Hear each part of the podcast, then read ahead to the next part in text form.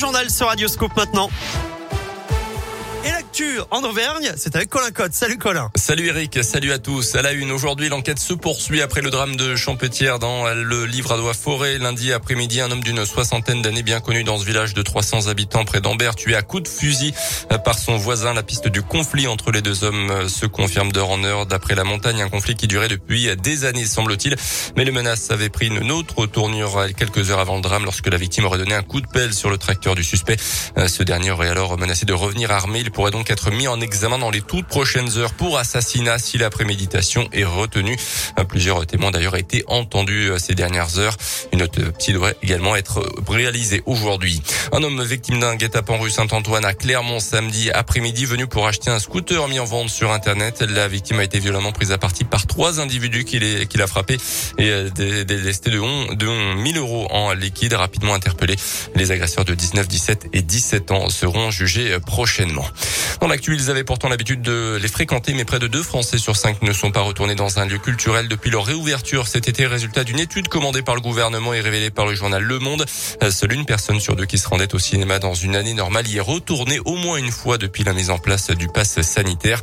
40% seulement dans un musée, 27% pour un concert et 25% pour une pièce de théâtre. Prévenir le baby blues, accompagner les jeunes parents, leur apporter des conseils, que ce soit sur la santé, l'hygiène ou encore l'alimentation de leur enfant. Le gouvernement lance ces jours-ci une campagne de communication sur les 1000 premiers jours de l'enfant avec des spots à la télé, à la radio, sur Internet également.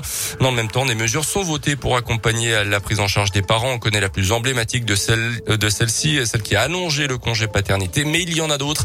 Adrien Tinquet est le secrétaire d'État chargé de l'enfance et des familles. Près de 100 000 femmes, 15 à 20 des femmes de notre pays souffrent de dépression postpartum qui interviennent entre le cinquième et le douzième mois après l'accouchement. Et cet entretien post-natal qui est en train d'être voté euh, à l'Assemblée nationale et bientôt au Sénat dans le cadre du projet de loi de financement de la sécurité sociale, il va être obligatoire aussi systématique. C'est un entretien donc après l'accouchement qui permettra là aussi de faire un point non pas tant seulement sur le sur comment va le bébé, mais aussi comment vont les parents, comment va la mère, une centaine de postes de travailleurs médico-sociaux a été euh, créé. 100 millions d'euros ont été investis ces trois dernières années dans la PMI, la protection maternelle et infantile. Plus d'infos sur notre site radioscoop.com.